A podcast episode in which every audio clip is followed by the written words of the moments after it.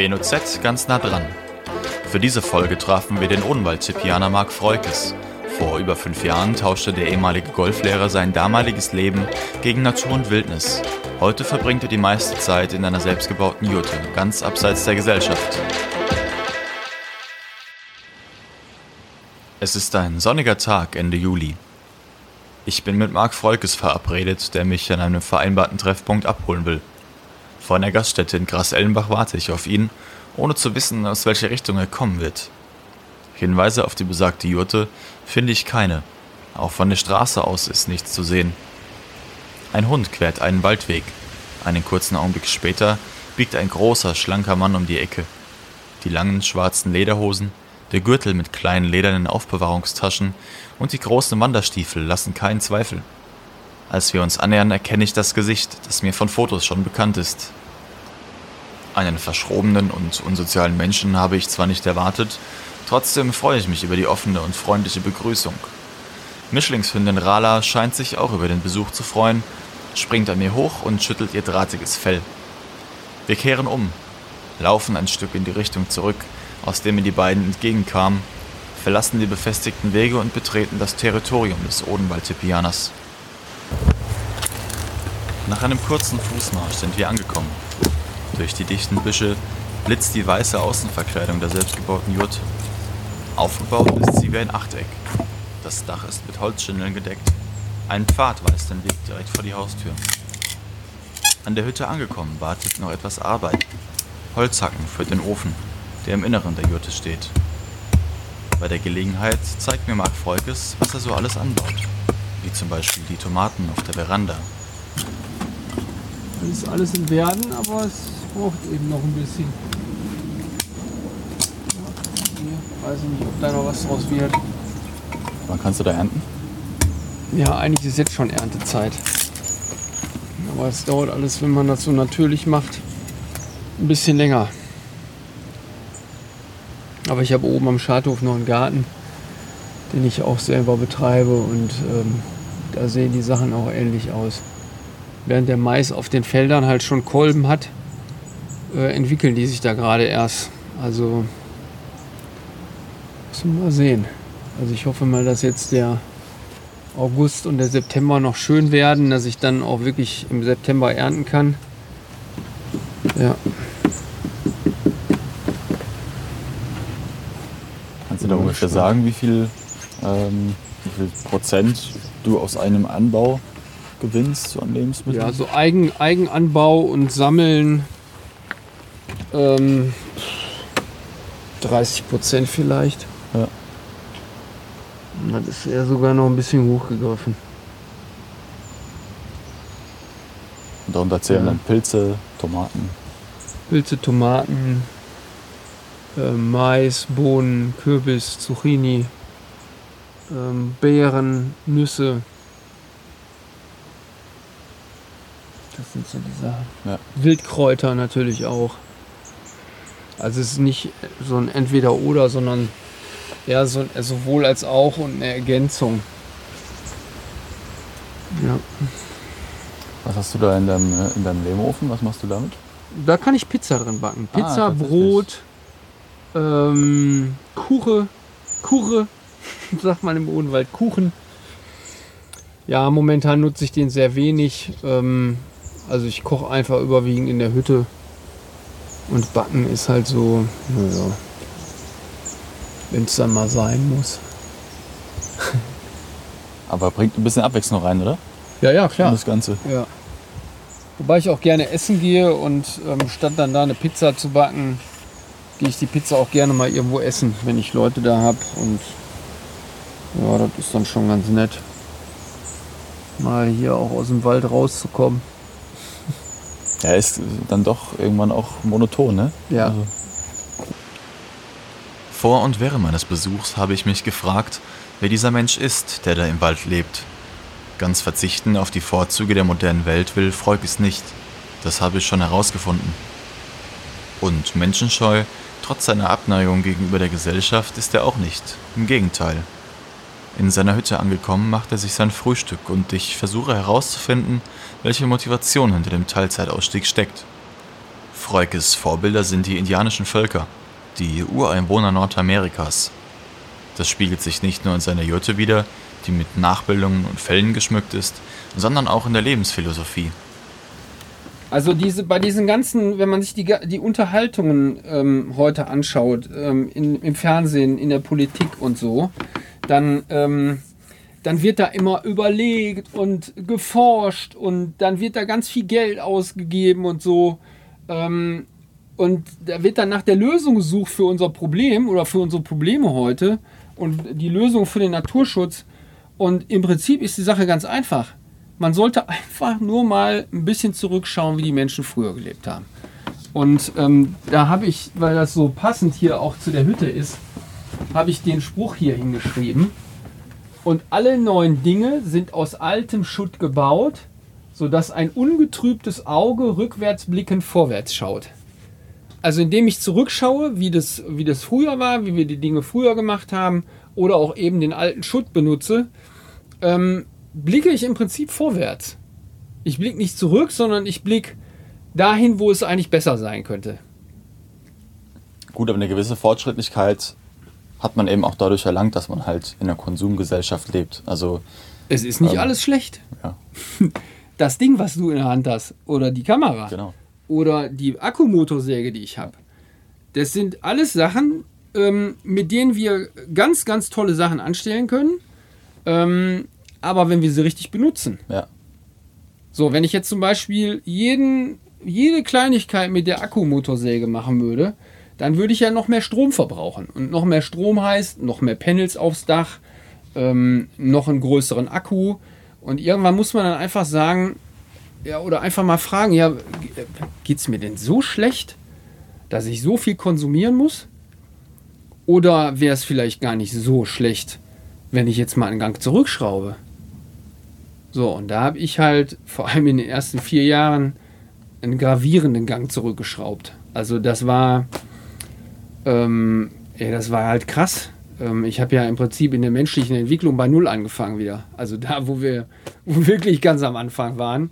Ähm, aber leider sind viele Dinge, die die Menschen früher benutzt haben oder die Naturvölker benutzen, die sind so abgerissen und die sind so weit weg von uns, dass wir da gar nicht mehr, da haben wir gar keinen Zugang mehr zu ich habe, ich nehme hier 18 Quadratmeter Wohnfläche in Anspruch und ich, ich will auch kein Grundstück kaufen, mhm. Weil ich das nicht für zukunftsträchtig halte. Das ist völliger Unsinn. Wir können die Erde nicht besitzen. Selbst wenn wir einen Zaun darum ziehen und wenn wir jemandem anderen Zettel dafür geben, wo ein paar Zahlen draufstehen, weil da irgendeine Bank äh, ihr Emblem drauf gedruckt hat oder so, das ist völliger Humbug. So, und wenn man jetzt mal in die Zukunft schaut oder alleine jetzt schon die, die Tendenzen erkennt, ähm, die, die, die Mietpreise steigen ins Horrende in, der, in den Städten. Die Studenten wissen nicht mehr, wie sie unterkommen sollen, weil sie das nicht mehr bezahlen können. Die Eltern müssen wieder für die äh, bezahlen. Ähm, das ist alles in Privathand hier. Man kann kaum noch Grundstücke kaufen. Und wenn man die kaufen kann, dann zu horrenden Preisen. Und wenn ich ein Baugrundstück, äh, Baugrundstück kaufen will, um da irgendwas hinzustellen, ähm, dann werde ich gezwungen, weil ich nicht in so einer Jurte leben darf und nicht in einem Bauwagen und nicht in irgendwas selbstgebauten, dann werde ich gezwungen, mich zu verschulden. Am Anfang unseres tiefgründigeren Gesprächs erwischt mich eine Breitseite von Argumenten, die mir mein Gesprächspartner wie Gewehrsalven entgegenschießt. Ich brauche ein wenig, um alles einordnen zu können. Es scheinen viele Aspekte zu sein, die den Bruch mit dem Leben in der Konsumgesellschaft verursacht haben. Geführt hat es schließlich dazu, dass Freukes mit Depressionen zu kämpfen hatte. War der Umzug in den Wald für ein nachhaltiges Leben eine bewusste Entscheidung oder eine Flucht? Viele Leute, die wollen aktiv Naturschutz betreiben, die wissen aber nicht wie. Weil es ihnen keiner vorlebt. Auch nicht in dem System. Und auch nicht von den Politikern, von denen, die uns eigentlich zeigen sollten, wie es geht. Und auch nicht in der Schule. Da werden immer mal, da wird immer mal hier, komm, wir machen mal ein Beet. Ähm, oder wir pflanzen da mal was an oder wir gehen mal in den Wald raus. Aber wie wir nachhaltiger leben können, ja, das bringt mir keiner bei. Und ich habe irgendwann gedacht, und das ist auch so Teil meiner Depression gewesen, ähm, ich, ich halte es einfach nicht mehr aus. Ich drehe durch hier. Weil das so völlig gegen meine Natur ist und gegen das ist, was ich innerlich spüre. Ich muss diesen Scheiß endlich ändern. Der 45-Jährige hat sich in einen Rausch geredet. Ich erinnere ihn daran, was er eigentlich vorhatte, als wir in die Hütte gingen. Frühstück machen. Aus einem Kanister füllt er Wasser in eine große Edelstahlschüssel. Darin wäscht er Obst, das er bei seinem Wocheneinkauf im Supermarkt besorgt hat. Was, was machst du da jetzt? Erklär mal ein bisschen. Ähm, Würde mich jetzt mal interessieren. Also, ich wasche jetzt gerade so ein bisschen das Obst ab. Ähm, dann kommen Haferflocken dazu, ein bisschen Joghurt, ein bisschen Wasser und das ist mein Frühstück dann für heute. Sehr schön. Ähm, hier habe ich noch ein paar Rosinen drin, die kommen dann auch dazu. Und dann habe ich so viel, ähm, dass es bis zum Abendessen reicht. Ja, und manche Sachen, die sind einfach praktisch aus der Zivilisation. Die sind gar nicht verkehrt. Also zum Beispiel diese Blechschüssel hier, wenn ich das jetzt aus Holz hätte, dann wird das Wasser da einziehen. Die ist sehr schwer, ähm, so eine Holzschüssel und ja, das ist schon ganz cool hier. Und ich kann das auch auf den Ofen stellen, kann da äh, kann das äh, erhitzen und ähm, meine Wäsche damit äh, aufheizen und ähm, ja, funktioniert wunderbar. Manche Sachen sind eben ganz gut. Will man nicht darauf verzichten? Nee, muss man ja auch nicht.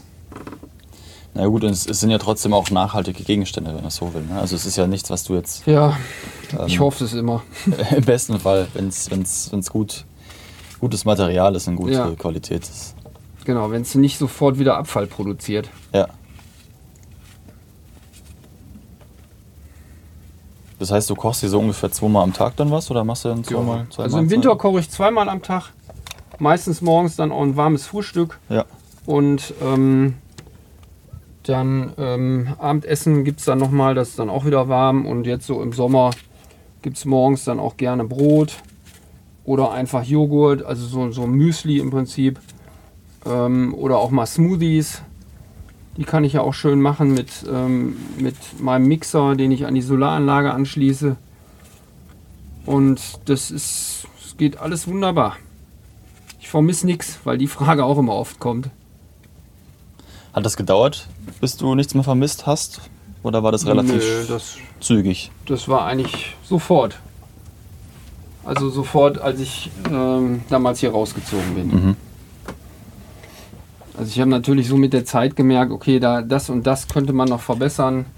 Ähm, das Tipi war unpraktisch, aber es war nicht so, dass ich jetzt mich vergrößern wollte, sondern einfach so, es fehlen ein paar Werkzeuge, die man schwer ersetzen kann, wenn man ähm, eben wie ich nicht in der Stammeskultur lebt. Also die haben früher halt viele Sachen einfach machen können, weil dann zehn Leute mitgeholfen haben. Ja. Die kriege ich aber heute nicht mehr zusammen oder nur schwer. Ähm, und da verstecke ich mich dann hinter meinen Krücken, die ich habe. also den, den technischen Krücken. Ja, ja, ja. Ähm, wohl bedacht natürlich, dass ich, ähm, dass ich immer noch viel weniger ähm, ja, Technik nutze als die meisten Leute. Also ich habe zum Beispiel auch keinen Kühlschrank, also keinen technischen ähm, äh, Kühlschrank mit Strom. Äh, mein Kühlschrank ist im Boden drin. Ich habe kein, ähm, ich, ich habe ja keinen Anschluss an, die, an, das, an das Stromnetz. Ja. Dadurch kann ich wieder selber bestimmen, wo mein Strom herkommt, nämlich ähm, von der Sonne durch die Solartechnik. In der Jurte ist es angenehm warm, obwohl von oben die Sonne auf das Schindeldach strahlt. Über dem höchsten Punkt des Dachs ist ein Lichtschacht angebracht, der mit einem Plexiglas abgedeckt ist. Mit einer dicken Metallschraube kann das Fenster geöffnet und geschlossen werden. Wenn es zu warm ist, macht Freukes eine Luke im Boden auf und öffnet das Fenster. Dann zieht kalte Luft durch die Jurte. Dreh- und Angelpunkt in der Hütte ist der selbstgebaute Holzofen. Kochen, heizen, trocknen, also wenn ich Wäsche gewaschen habe im Winter. Wie machst du das? Im Wäsche Sommer. Waschen? Auch hier ähm, in der Schüssel in der hier. Also ich wasche einfach sehr wenig. Ja. Also sehr wenig ähm, Kleidung ohnehin. Und ähm, ich wasche auch sehr selten. Also ich wasche einmal, einmal im Monat ungefähr. Mhm. Und ähm, dann ist die Schüssel da voll. Und ich wasche dann eben auch mit selbstgemachter Seife.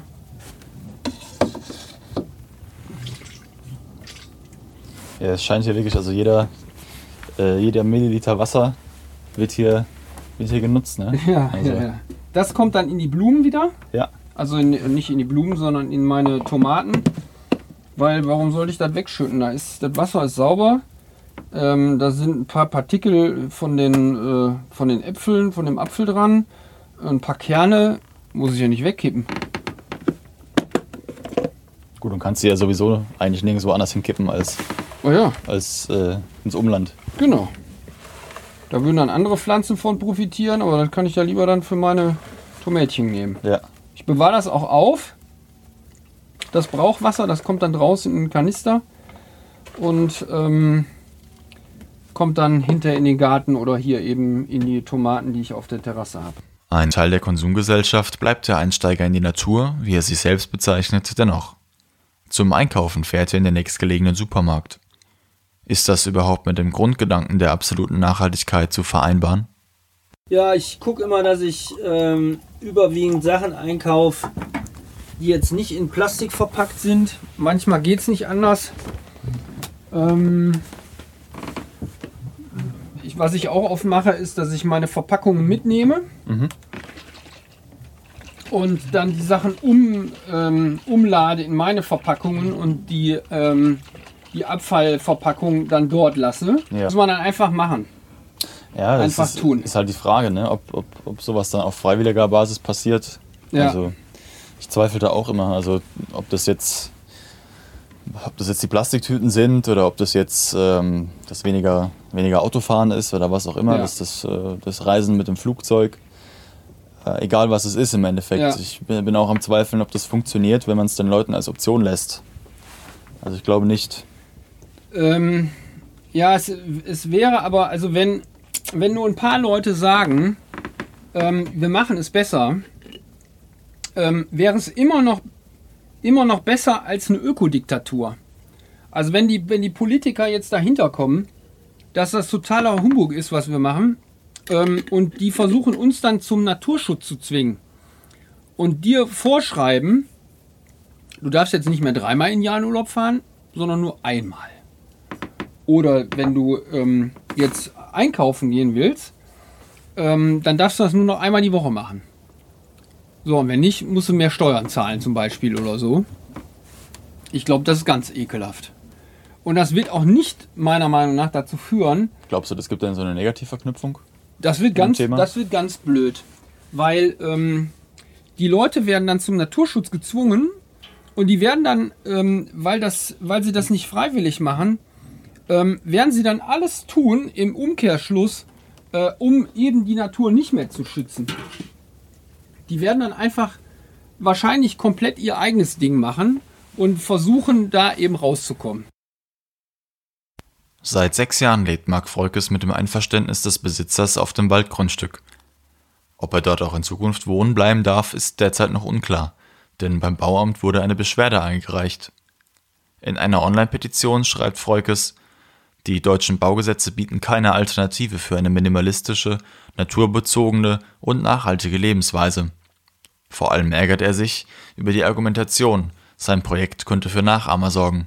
Ich, ich, ich darf nirgendwo in Deutschland, selbst nicht auf dem Baugrundstück, diese Hütte hinstellen. Ich würde dafür keine Genehmigung bekommen. Also es ist alles verboten, ähm, was Richtung Minimalismus geht. Eine nachhaltige Lebensweise zu unterbinden, können wir uns gar nicht erlauben.